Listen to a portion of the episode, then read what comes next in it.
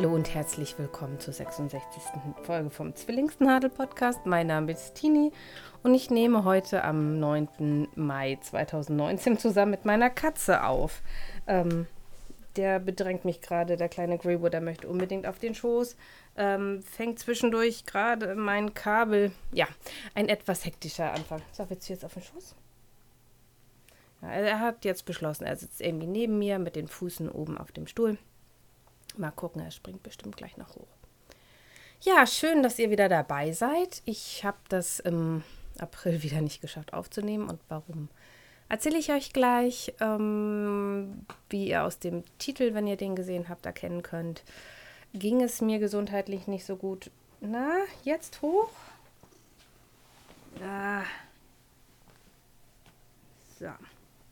Katze sitzt jetzt auf dem Schoß. Er hing an ähm, Stuhl fest. Also der Schnurren im Hintergrund, das ist Grebo, der gerade ganz anhänglich ist. Ja, wie ihr aus dem Titel ähm, sehen könnt, ging es mir oder geht es mir momentan nicht so gut. Äh, aber bevor ich davon erzähle, sage ich, bevor ich es vergesse, danke an alle, die ganz, ganz lieb die letzte Folge kommentiert haben, ähm, bei Revelry oder bei Instagram. Da freue ich mich total drüber. Ich habe auch eine Liste irgendwo. Die habe ich mir eigentlich auch zugemailt, weil ich die von unterwegs erstellt habe. Aber ich finde die Mail nicht wieder. Ähm, irgendwie nicht so toll gelaufen. Aber wie gesagt, danke für die, die sich gemeldet haben. Ich freue mich ganz, ganz, ganz doll drüber. Wenn ihr mich erreichen wollt, dann bin ich bei Revelry als Teenie zu finden und bei Instagram als ähm, Zwillingsnadel-Podcast. Bei Revelry habe ich in der Podcasting auf Deutsch-Gruppe auch einen Thread, wo man mich und meine Themen gut findet. Ähm, ja, am besten irgendwie verlinken. Ich finde euch schon, wenn ihr mich äh, erwähnt. Ich habe auch den Hashtag Zwillingsnadel-Podcast äh, abonniert. Da sehe ich das also auch, wenn ihr irgendwie erwähnt, dass ihr mich hört. Hier wie immer der Hinweis, äh, das könnte, was ich erwähne, alles als Werbung aufgefasst werden. Ich habe das aber alles selber gekauft und selbst bezahlt, aber ja, Juristen und so, ihr kennt das ja. Dann weiter im Text mit dem normalen Programm. Ja, warum habe ich nicht aufgenommen? Ähm, ich habe ja in der letzten Folge schon erzählt, dass ich einen Hörsturz hatte. Ich glaube im Februar, Ende Januar, Februar. Und ähm, daraufhin ist bei mir irgendwie so die Arztmaschinerie losgegangen. Ich war irgendwie jetzt zweimal beim Ohrenarzt, dann war ich beim Augenarzt, dann war ich beim Orthopäden, der mir ähm, Krampflösenmittel und Entzündungshemmer verschrieben hat, falls da irgendwo eine Entzündung hinten in irgendeinem Gelenk ist. Ähm, heute war ich beim Osteopathen und ich war beim Zahnarzt und der Zahnarzt hat mir eine Schiene, eine Beißschiene angefertigt und beim Einsetzen der Beißschiene habe ich festgestellt, dass ich am linken Unterkiefer einen Knoten habe. Ähm, da meinte mein Zahnarzt, das könnte irgendwie ein entzündeter Lymphknoten sein und hat mich nochmal zehn Tage weggeschickt. Auch auf den Hinweis drin, dass ich ja schon drei Wochen entzündungshemmende Mittel genommen habe. Und auch nicht so sanfte entzündungshemmende Mittel. Also das war nicht nur Ibuprofen.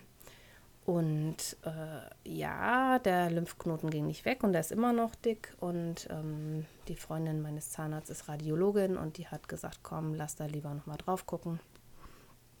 Dann, ähm, das war ihr nicht so ganz geheuer. Und dann hat sie mich äh, oder hat sie empfohlen, dass ich dahin gehe, wo damals mein Krebs behandelt wurde.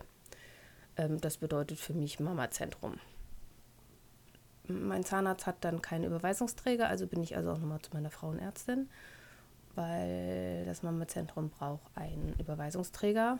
Und ich habe dann schon am Telefon gesagt, was ist. Sie fand das schon ganz ungewöhnlich, hat mir aber einen Termin gegeben, auch Gott sei Dank recht kurzfristig. Dann kam ich da also an und die armen Radiologen waren total überfordert, weil dieses Kind ist jetzt keine Brust. Ähm, es hat aber auch keiner gesagt, oh komm, ich rufe mal hier in der Gesichts-Kiefer-Mundklinik an, ob du da besser aufgehoben bist. Nein, also ähm, der erfahrene Radiologe, der ging dann zu einem anderen Termin, der musste dann nur irgendwie ähm, an einem Gerät was gucken, weil, das, weil ich in dem Raum war, wo auch die Vakuumbiopsien ähm, gemacht werden. Und also war ich mit einem re relativ jungen Radiologen da. Und der hat dann meinen Hals geschallt und dann meinen Unterkiefer. Und im Hals konnte man auch alles super sehen, Lymphknoten und so, alles super. Bisschen ähm, verdickt, aber beidseitig. Ähm, war wahrscheinlich eine leichte Erkältung oder irgendwie eine Pollenallergie. Ähm, oben am Kiefer hat er gar nichts gesehen. Also man sah weder, ob das dann eine Zyste ist oder ein Lymphknoten, man sah nichts. Also ich bin auch der Meinung, er hat das nicht ganz richtig geschallt. Ähm, und meinte dann aber, ja, er kann nichts erkennen. Um Klarheit zu erlangen, möchte er gerne, dass ich ein MRT mache, machen lasse.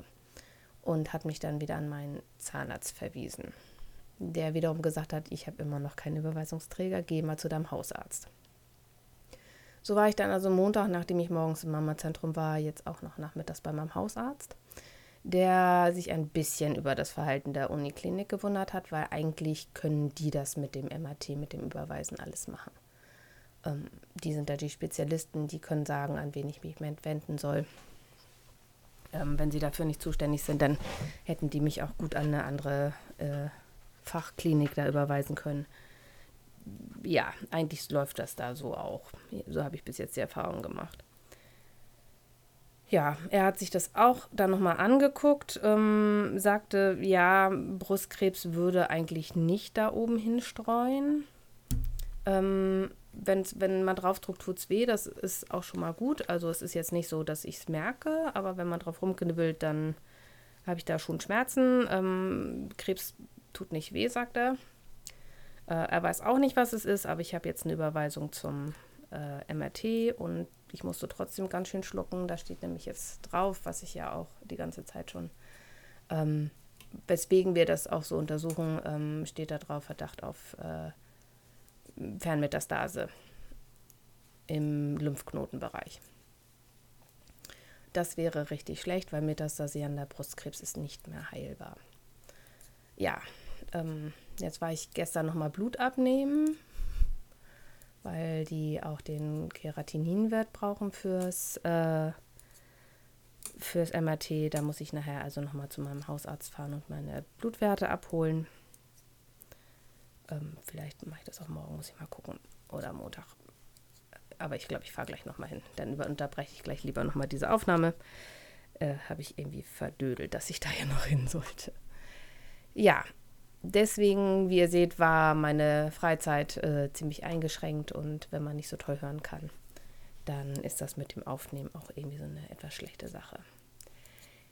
Aber ich denke, also mein Osteopath, der auch Arzt ist, sagte, also es wäre ungewöhnlich, wenn ähm, Brustkrebs in den Kiefer streut. Das wäre nicht der normale Weg, äh, wie äh, Brustkrebs metastasiert. Aber da meine Tante ja auch Lymphdrüsenkrebs hat, sind wir da lieber ein bisschen auf der sicheren Seite. Und Dienstag wird jetzt das MRT gemacht und ich muss mal gucken, dass ich dann danach kurzfristig einen Termin bei meinem Hausarzt bekomme, dass wir uns die Bilder dann zusammen angucken können. Aber kommen wir jetzt zu schöneren Themen. Ja, ich habe gestrickt. Ich habe nicht so viel gestrickt, weil Kopf voll äh, war nicht so viel Bandbreite da, um mich zu konzentrieren. Aber ein bisschen was ist fertig geworden. Ich habe in der letzten Folge ja schon erwähnt, dass ich äh, aus dem Socksbook Nummer 1 ähm, Socken stricke, nämlich die Socks Nummer 14. Das sind ähm, Socken, äh, Ringelsocken, zweifarbige, die oben noch einen eingesetzten äh, Band äh, im Vereil haben und das Vereilmuster, ähm, das sind ähm, Anker und die äh, finde ich sehr schön, also sehr maritim. Und ich habe dazu äh, einen Restwolle Regia, den ich geerbt hatte, ähm, überfärbt in dunkelblau. Und dann habe ich von Shades of Light, die färbt aber, glaube ich, nicht mehr. Das war eine griechische Handfärberin. Ähm, zwei Stränge ähm, in Türkis gehabt, in so einem äh, semisoliden Türkis, wo so ein paar kleine andere Farbsprenkel drin waren und äh, die habe ich geschenkt bekommen, bevor Speckles äh, im Trend waren, äh, als äh, leider Fehlfärbung. Ich finde sie trotzdem wunderschön. Ich habe die Socken auch schon verschenkt. Die waren nämlich ein Geschenk und ich habe auch einen Blogartikel darüber gefunden, äh, geschrieben. Ja, also das war eine Sache, die ich aus einem Buch gestrickt habe. Und ich weiß gar nicht, wie weit ich mit dem ähm, zweiten Projekt, an dem ich gearbeitet habe, äh, dem Brioche-Kaul, ähm, den ich gestrickt habe, bei der letzten Folge war. Der ist jetzt auch fertig. Das ist ja ein Muster, das ich selber ausgetüftelt habe. Das ist also ein Kaul, der vorne aber so ein bisschen wie so ein Dreieckstuch ist. Also man nimmt es einfach um wie ein Kaul und es hängt trotzdem vorne so ein Dreieck drunter. Und dann, das habe ich mir ja selber ähm, hin und her gerechnet. Naja, nicht hin und her gerechnet, sondern einfach gemacht. Und dazu habe ich äh, von Andrea Maury, das ist die, die den Night Shift und ähm, ich glaube, den Find Your Fate hat sie, glaube ich, auch gemacht. Ähm, die hat zum Thema Brioche-Stricken oder Patentstricken YouTube-Videos, ähm, wie man anschlägt und ähm, wie man äh, ja, zweifarbiges Brioche strickt, ist dann nochmal erklärt. Die Abnahmen und äh, alles weitere habe ich aus dem Buch äh, Knitting Fresh Brioche von Nancy Marchand äh, rausgenommen. Das ist wirklich gut geschrieben. Die Fotos sind toll und ähm, es ist alles recht logisch erklärt. Ich habe selber noch keine Muster aus dem Buch gestrickt, aber ich habe mal bei Nancy Marchand ähm, einen Kurs gemacht im, beim Hamburger Wollfest und sie kann wirklich super erklären. Das Garn, das ich davon äh, für genommen habe, habe ich von ähm, Frau Jetzt kocht sie auch noch geschenkt bekommen. Das ist die Austermann Star. Das ist so ein ganz witziges Garn aus Alpaka, Nylon, Wolle und Seide. Ähm, das ist so, als ob da so ein Mittelfaden in hell ist und darum Brums ist so ein bordeauxfarbenes Bouclé-Garn. Ich kann das ganz schwer erklären. Und in dem Bouquet Kleegarn sind ganz, ganz kleine Pailletten drin. Also wenn ihr beim ähm, Pailletten, Perlen und Plunderfall von Frickelcast mitmachen wollt, wäre das Garn total äh, gut geeignet. Das ist auch super ergiebig. Also ich habe ganz wenig, ich habe noch nicht mal ein Knäuel, 50 Gramm für den Kaul gebraucht. Ähm, und habe jetzt immer noch was übrig. Leider ähm, reagiere ich wieder auf das Alpaka. Und äh, deswegen kriegt meine Schwester das. Das ist auch total ihre Farbe. Und ähm, weil ich das jetzt zweifarbig machen wollte, habe ich noch ein Kontrastgarn bei mir aus dem Stash gezogen, nämlich die Schillerstair Luxury. Das ist, glaube ich, eine schottische Handfärberin. Und ähm, das Garn, was ich benutzt habe, äh, enthält Mohair. Auf das reagiere ich auch. Also wirklich, da, da kratzt mir auch der Hals. Also damit kann ich nicht äh, lange stricken was ich jetzt auch merke, weil ich habe es gerade die Reste verstrickt.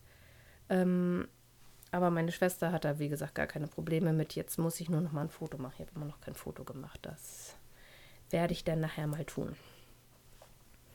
Ja, und danach, als die dann fertig waren, die beiden Projekte, ähm, war mit Denken nicht mehr viel, viel äh, her. Und äh, also habe ich gedacht, komm, Du brauchst noch neue Spüllappen. Ich spüle, ähm, also ich wische total gerne und meine Überfläche äh, meine, und meine Tische mit äh, selbstgestrickten ähm, Spüllappen ab. Und meine Freundin Sarah Jane hat mir ja irgendwann mal Unmengen an äh, Baumwolle geschenkt. Als ich sagte, ich würde das gerne mal austesten, hat sie mir, glaube ich, gleich zehn Knäule oder so geschenkt. Äh, und wenn jetzt ein Spüllappen den Geist aufgibt, dann stricke ich halt aus dem Vorrat. Ich habe, glaube ich, aber jetzt nur noch drei. Und das Garn ist äh, Lily Sugar and Cream äh, Stripes. Und da habe ich einfach ein 3 rechts, 3 links Muster gemacht und habe äh, nach drei Reihen das äh, jeweils um einen Mustersatz versetzt, so dass das so ein bisschen wie so ein Schachbrett ist. Das ist nicht ganz ähm, viereckig, aber das ist bei so einem Spüllappen ja auch total egal. Und da habe ich auch für den Spüllappen, den ich jetzt da fertig habe, das ist, der hat so ein hellgrün und weiß ähm, Streifen, aber unterschiedliche Mengen an Grün. Also das wird immer grüner, das Grün und zwischendurch ist dann immer noch ein bisschen weiß dabei. Ähm, da kann ich also jetzt vielleicht noch mit, wenn ich einen zweiten Spüllappen habe, dann dürften die Reste dann für einen dritten reichen. Und dann stricke ich gerade aktuell, ach nee, ich bin noch gar nicht so weit. Dann habe ich noch was gemacht, das im das ist aber nur bedingt, äh, hat was mit bedingt mit Stricken zu tun. Meine Mutter hat einen gekauften Baumwollpulli, der an den Ellbogen langsam ähm, dünn wurde und sie fragte, ob ich ihr da so, so Patches aufnähen kann und das fand ich aber nicht schön. Vor allen Dingen hätte ich das ganze Ding ja dann auftrennen müssen. Ähm, also habe ich dann mit einem weißen Baumwoll, ganz dünnen Baumwollgarn, habe ich dann ähm, im Maschenstich äh, sichtbares Stopfen gemacht. Also da gibt es äh, Visible Mending heißt das. Da gibt es, glaube ich, auch ein Buch zu. Ähm, das bedeutet also, man soll dann auch sehen, dass das geflickt ist. Und ich hätte diesen Orangeton, den dieser Streifen hat, den hätte ich sowieso nie gefunden irgendwo. Und bei mir im, ähm, bei meiner Lieblingsgarnhändlerin, die hatte halt gerade von Isaya so ein ganz dünnes Baumwollgarn in Weiß im Angebot und da auch im Pulli auch weiße Streifen sind, habe ich das also äh, nachgestickt. Also das ist so, als ob man ähm, die Maschen aufstickt. So habe ich dann also so ein Viereck da draus gemacht. Und dazu habe ich mir einfach äh, im Internet einen äh, Stoffpilz bestellt und das da drüber gehalten und bin dann immer so die äh, Maschen nachgefahren. Also man sticht unten in so ein V ein, dann geht man nach rechts oben, steckt die Nadel einmal von rechts nach links durch, wenn man Rechtshänder ist, und steckt es, steckt es dann wieder unten in dieses V rein. Und dadurch hat man dann diese Masche nachgebildet. Und das ist, ich finde, das ist gut geworden. Ich hoffe, meine Mutter trägt das denn jetzt auch. Ja, ich habe aktuell noch zwei Sachen auf den Nadeln, die ich gerade stricke. Ähm, bei uns ähm, im Bekanntenkreis stricken wir jetzt für jemanden zusammen eine Decke. Da ist ein Krankheitsfall und ähm, da beteilige ich mich dran und wir stricken Quadrate nach dem, Mutter, äh, nach dem Muster Mitered Cross Blanket for Mercy Corp von Kay Gardner. Kay Gardner kennt ihr vielleicht, dass ähm, die schreibt auch äh, unter Mason Dixon Knitting. Mason Dixon Knitting. Strick, ähm, das ist ein relativ bekannter englischsprachiger Strickblock. Die haben früher auch, ähm, ich glaube, die Frage- und Antwort-Kolumne in der ähm, Twist Collective gehabt. Und das ist ähm, diese Miter Crosses, die oder die Mitered Squares, die kennt man ja. Das sind ähm, modular gestrickte Decken, wo man halt immer Maschen aufnimmt und dann an einer Stelle oder an einer Mittelnaht Abnahmen macht und dadurch bildet sich so ein Viereck und das macht man bei diesen Mitered ähm, Crosses halt auch. Man fängt an mit einem Viereck strickt aber nach, ähm, ich denke mal so zwei Drittel ungefähr, ähm, nimmt man nicht mehr die Hauptfarbe, sondern ähm, eine neutrale Farbe. Also ich stricke in der Mitte doppelt gehaltene Sockenwolle und ähm, oben dieses kleine Viereck äh, stricke ich dann in weiß und man strickt vier von diesen äh, Mited Crosses, äh, Mited Squares, also diesen Vierecken aneinander. Dann hat man nämlich so, ein, so eine Art äh, Kreuz. Und dann wird, wie bei den Log Cabin ähm, Decken beim Patchwork, wird ein Rand angestrickt in der Farbe, in der diese kleinen viereckige oben auch sind. Also bei mir ist es dann also so geiles Cremefarben und in der Mitte habe ich momentan grün, ein grünes Kreuz hier von mir. Ich stricke das nämlich gerade äh, beim Aufnehmen. Das ist ein äh, sehr schön das Projekt, wo man nicht viel nachdenken muss. Und das kommt mir gerade sehr gelegen. Ja, ich habe jetzt, äh, bin jetzt gerade beim vierten ähm, Quadrat. Die werden nachher auch abgekettet und dann müssen die noch zusammengenäht werden. Also von daher geht das ganz gut als Gemeinschaftsprojekt. Und ähm, ja, ich werde mal gucken. Wir haben jetzt, jeder von uns hat äh, fünf Knäule von der hellen äh, Wolle gekauft. Das ist von äh, Sandnes Garn, die Merino Wool. Ähm, also Merino Wolle, ähm, Superwash. Dadurch, dass ähm, die Decke für jemanden wird, die nicht strickt, ähm, haben wir gesagt, Superwash wäre sinnvoller. Wo, obwohl man ja so eine Decke nicht so oft wäscht. Und ähm, meine ersten vier Quadrate wär, äh, sind also mit der Schillers Luxury wieder ähm, gestrickt. Da habe ich dann jetzt aber auch das ganze Garn aufgebraucht. Ähm, da habe ich mich auch gefreut, also gleich ein bisschen Stash-Abbau betan. Genommen. Ja, das ist mein kleines Projekt und mein großes Projekt, was ich gerade stricke, ähm, das ist äh, die Andro von Hanna Malczewska. Das ist Hada Knits aus ähm, bei Reverie. Und ähm, die Andro ist eine Strickjacke Die, ich muss jetzt gerade mal auf den Link klicken. Ähm, die hat ist äh, glatt rechts zum größten Teil. Die hat aber unten an den Ärmelabschlüssen eine, ähm, ein etwas größeres, einen größeren Zopf, genauso wie hinten im Rücken. Dadurch ähm, ist er auch auf Figur. Ähm, sitzt der schön äh, oder sitzt die Jacke schön. Vorne ist eine Knopfleiste und an der Knopfleiste ist auch noch ein kleiner ähm, Zopf. Der ist ein bisschen, äh, ja, da muss man dann auf der einen Seite nach links und auf der anderen Seite nach rechts verkreuzen. Mm, da muss ich mich konzentrieren. Das ist eigentlich gar nicht schwer. Das, es geht nur über so ein paar Maschen. Das sollte ich eigentlich hinkriegen. Ähm. Aber da muss ich dann, okay, jetzt muss ich nach rechts und dann muss ich nach links. Ah, ja, deswegen stricke ich da auch gerade nicht dran, weil, äh, ja, Konzentration. Der, der, die ganze Strickjacke ist recht figurnah. Hat eingesetzte Ärmel, weil ich ja nicht gerne Rackleinärmel trage. Und ich bin jetzt äh, einige Zentimeter unter dem, also es wird von oben gestrickt, und ich bin jetzt einige Zentimeter äh, unterhalb des Punktes, wo man zur Runde schließt. Und ähm, das Ganze wird nachher mit einem in Doppelstrick ähm, gearbeiteten Bündchen gearbeitet. Da bin ich auch mal gespannt drauf. Also ähm, ich weiß schon jetzt, dass ich die, äh, die äh, Ärmel länger machen werde, die ist, äh, sind nämlich nicht so richtig ganz lang. Also auf dem Bild, was hier gerade die, ähm, die äh, Designerin auf ihrer Seite bei Revelry hat. Ich stricke das Ganze aus ähm, der Wool of Fames Marina Superwash Fine in Smaragd. Die habe ich mir extra für diese Jacke bestellt. Wie ich nachher das Kontrastbündchen arbeite von innen, das weiß ich noch nicht. Da wird sich im Stash sicherlich was finden. Und das war es jetzt auch schon vom Stricken. Mehr habe ich nicht gemacht. Ich habe ja gesagt, es war nicht so viel. Aber ich habe ein bisschen ähm, Stash abgebaut. Obwohl ich ja nun fünf ähm, Knäule Wolle gekauft habe für die Decke oder das Deckenprojekt, ähm, habe ich ein bisschen weniger. Ich habe nämlich jetzt nur, nur noch in Anführungsstrichen 50.745,8 Meter in meinem Stash. Das ist also ein Minus von über 400 Metern und ich habe ja 400 Meter gekauft oder 500, also habe ich fast ein Kilometer Wolle abgebaut. Ja, zum Thema Nähen kann ich nur erzählen, dass ich wieder recht viel geflickt habe die letzten ähm, Wochen. Das war so das Einzige, was ich irgendwie gemacht habe. Ich habe immer noch eine Lacella von ähm, Schnittgeflüster liegen.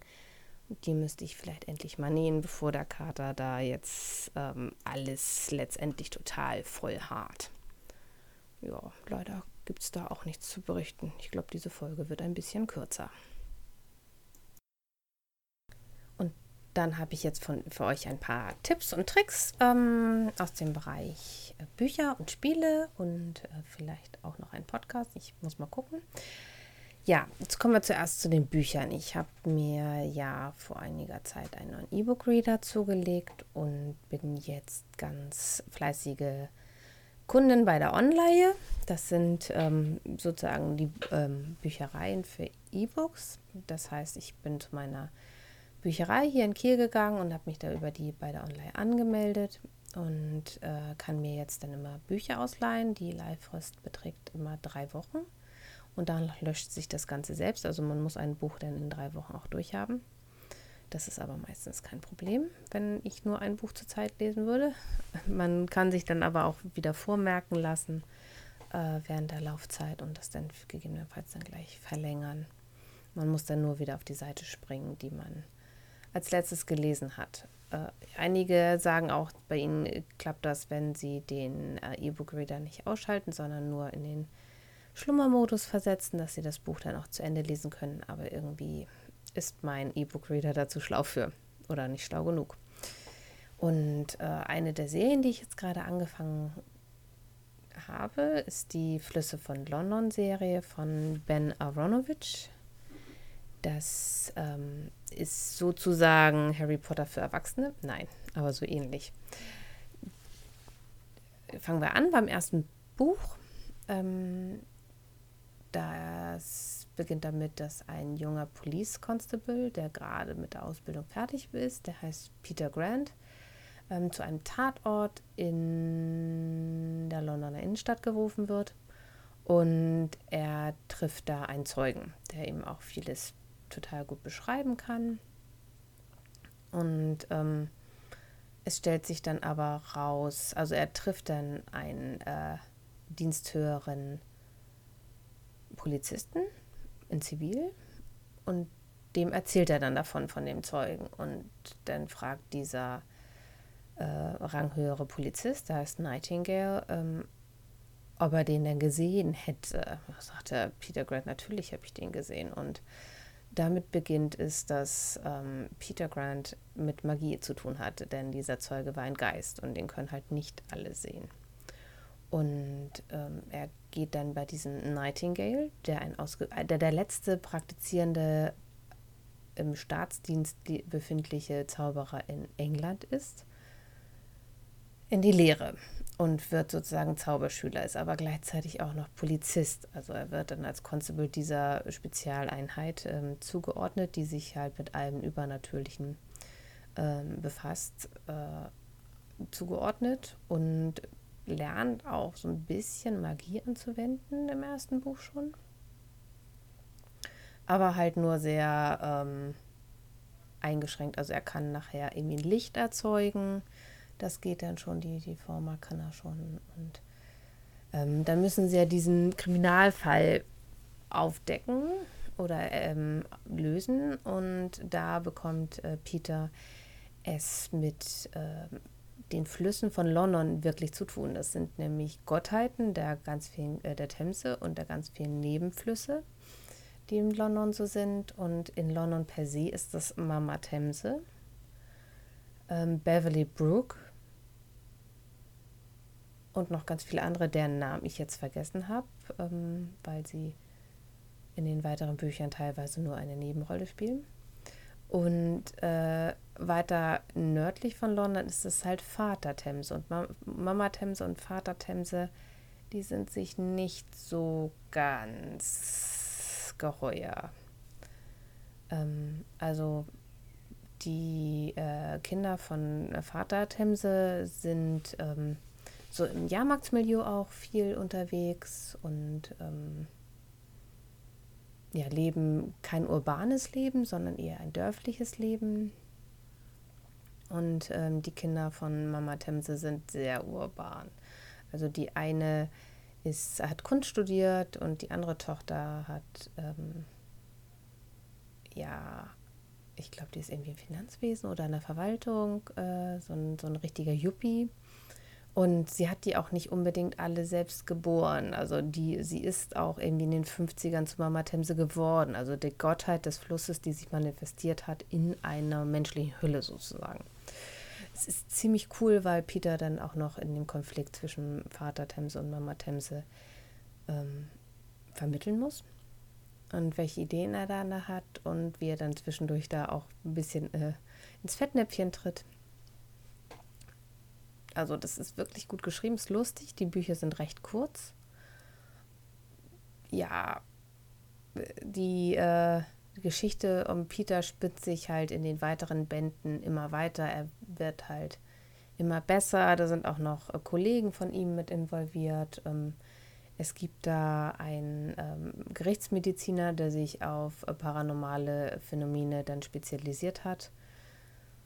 Und ähm, also nebenbei, aber ist auch ein, glaube ich, ein angesehener Gastroenterologe. Gastroenterologe? Ja, Mist. Ich habe das Wort wahrscheinlich völlig durch den Fleischwolf gedreht gerade.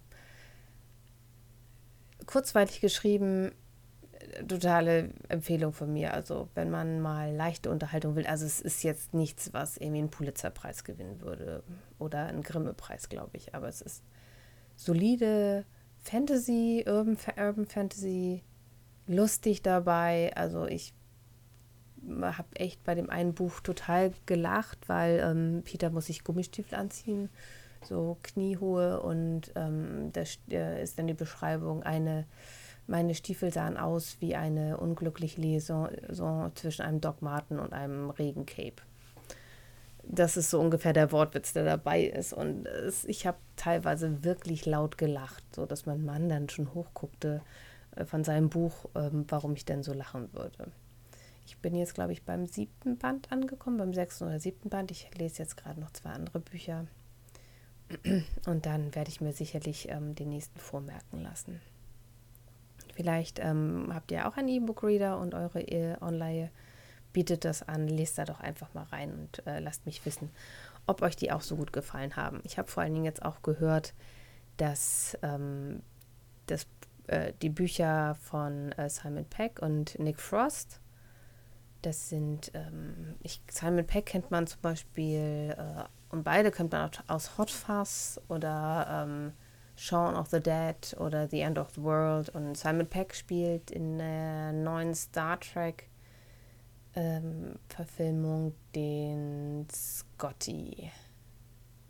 Und bei Ready Player One hat er auch mitgespielt. Also wenn ihr den seht, erkennt ihr den. Und ähm, die haben einfach eine tolle Art von Humor. Ähm, Gerade Hot Fuzz ist tierisch komisch. Kann ich sehr drüber lachen. Also ein bisschen schräger englischer Humor halt. Und da kann ich mir also auch gut vorstellen, dass die das richtig gut hinkriegen. Ja, ähm, das ist mein Buchtipp und dann habe ich aber auch einen Spieletipp für, für äh, euch äh, und zwar das Spiel Orléans von Rainer Stockhausen. Das ist bei DLP Games ähm, herausgekommen. Orléans ist ein Spiel für vier Personen und ich glaube, ich würde sagen, Alter so ab zwölf. Und für mich fällt es in die ähm, Gruppe der, der ähm, Spiele, wo man ähm, Arbeiter platzieren muss. Ich erkläre das gleich, was das ist. Also das ganze Spiel ist ähm, wunderschön aufgemacht. Also man hat ein äh, Spielbrett, wo man seine Holzfigur hinstellen kann und dort sind Straßen und Flüsse aufgezeichnet und auf diese legt man umgedreht Plättchen die ähm, Waren sind. Diese Waren kann man im Laufe des Spieles einsammeln und die geben nachher Punkte. Ähm, das Ganze ist, würde ich mal sagen, im Mittelalter in Frankreich angesiedelt. Und ähm, man muss jetzt ähm, Leute anwerben. Also man bekommt einen Vorrat, wo man äh, vier Arbeiter hat, einen äh, Bauern, einen Schiffer, einen Handwerker und einen Händler. Diese haben ähm, unterschiedliche Fähigkeiten, ähm, was sie können. Ähm, man hat nämlich, jeder hat sein eigenes äh, kleines Extraspielbrett vor sich liegen, wo man diese Person äh, drauf platzieren kann.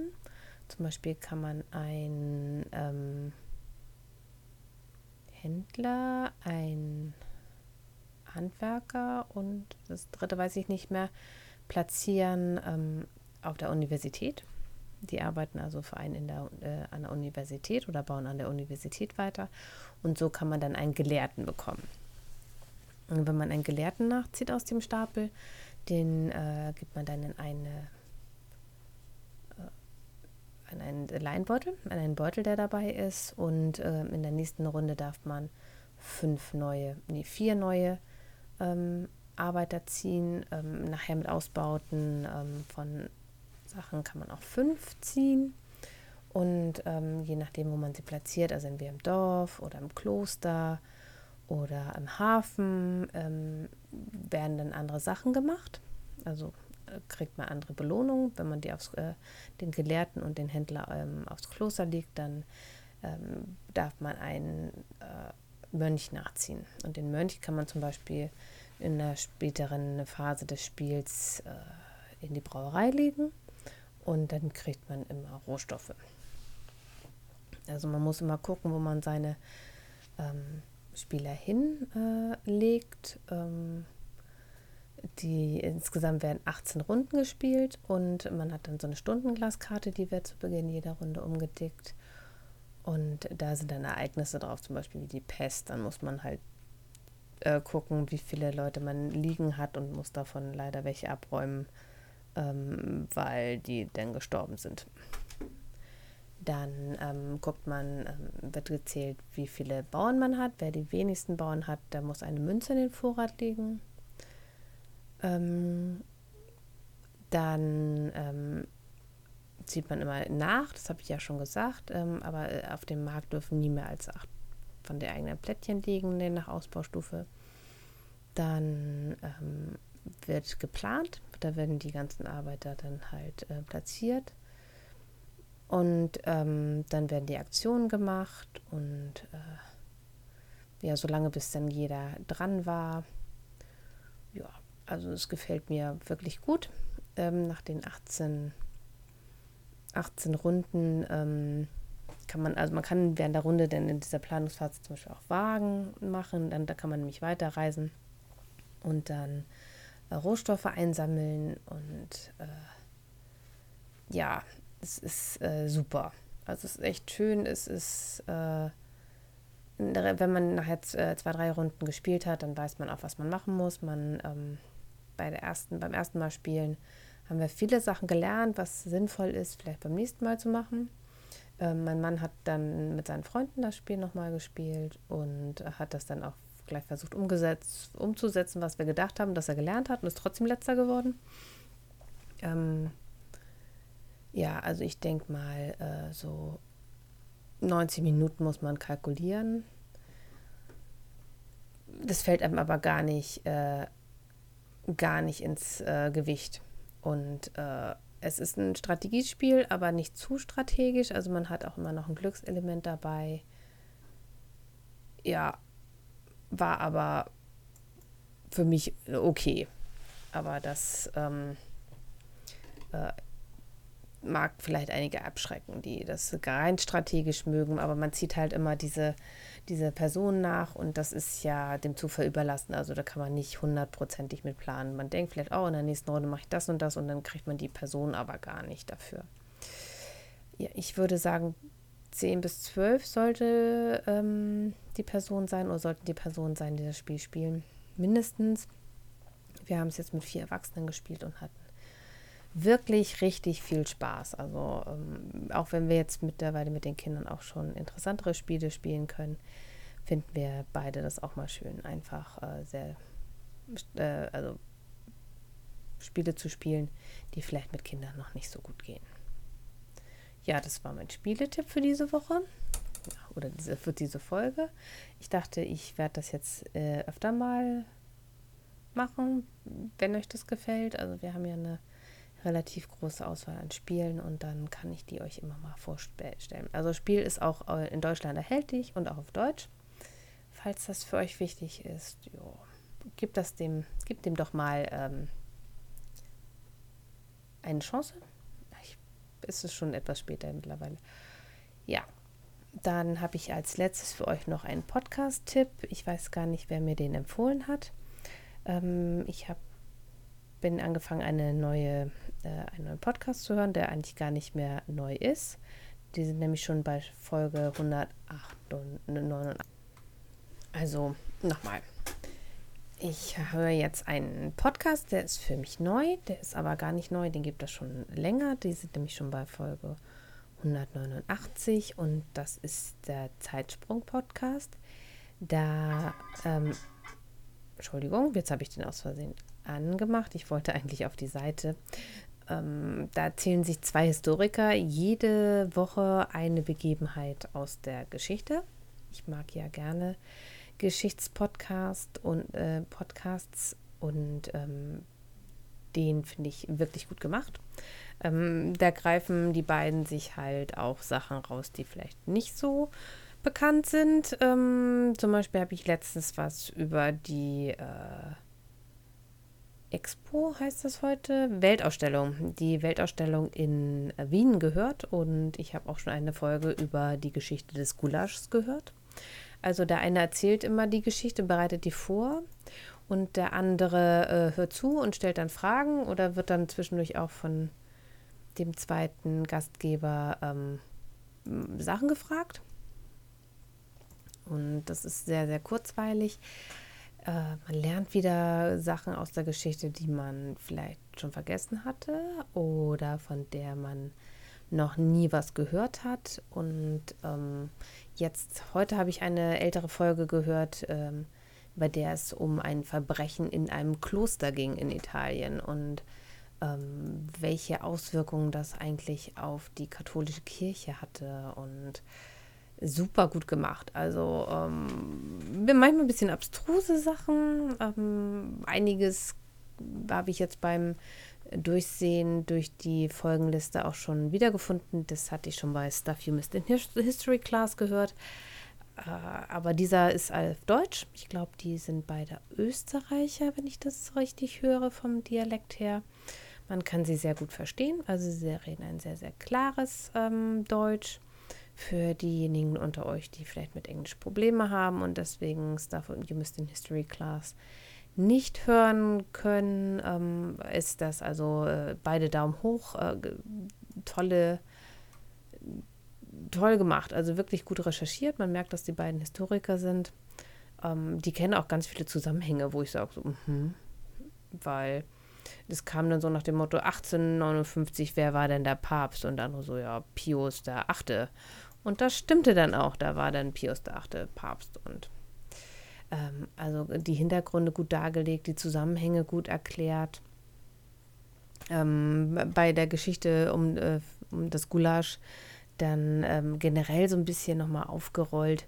Äh, die Geschichte dann von Nationalgerichte, seit wann gibt es sowas eigentlich? Ähm, die Pizza ist ja nun auch noch nicht so lange Nationalgericht wie ähm, wie man das glaubt. Und äh, das ist mit dem Gulasch ähnlich, so viel als äh, Spoiler schon mal vorneweg ja, hört euch das doch mal an und wenn es euch gefällt, dann könnt ihr mir ja sagen, ähm, dass ihr meiner Empfehlung gefolgt seid. Und damit komme ich auch schon zum Schluss. Man merkt, ich äh, habe nicht so viel gehandarbeitet die letzte Zeit ähm, und bin ein bisschen schlecht vorbereitet in diese Folge gegangen. Ja, ich hoffe, es hat euch trotzdem gefallen und ähm, ihr schaltet wieder ein, wenn ich hoffentlich diesmal vier Wochen für euch aufnehme und dann keine Deckquadrate mehr stricke sondern ganz große Fortschritte mit meinen Näh- und meinen anderen Stricksachen gemacht habt. Ich freue mich, dass ihr dabei wart. Im Kommentare habe ich schon gesagt, wo ihr die hinterlassen könnt. Äh, da bleibt nur noch zu erwähnen, dass die Titelmelodie von Kevin MacLeod ist und ähm, dass die unter der Creative Commons License steht. Und äh, ja, ihr findet ihn unter incompetech.com. Die Credits sind auch auf meiner ähm, Seite zu finden, wo ihr auch die Shownotes findet unter frauzwillingsnadel.de. Und ich sage dann bis bald und tschüss.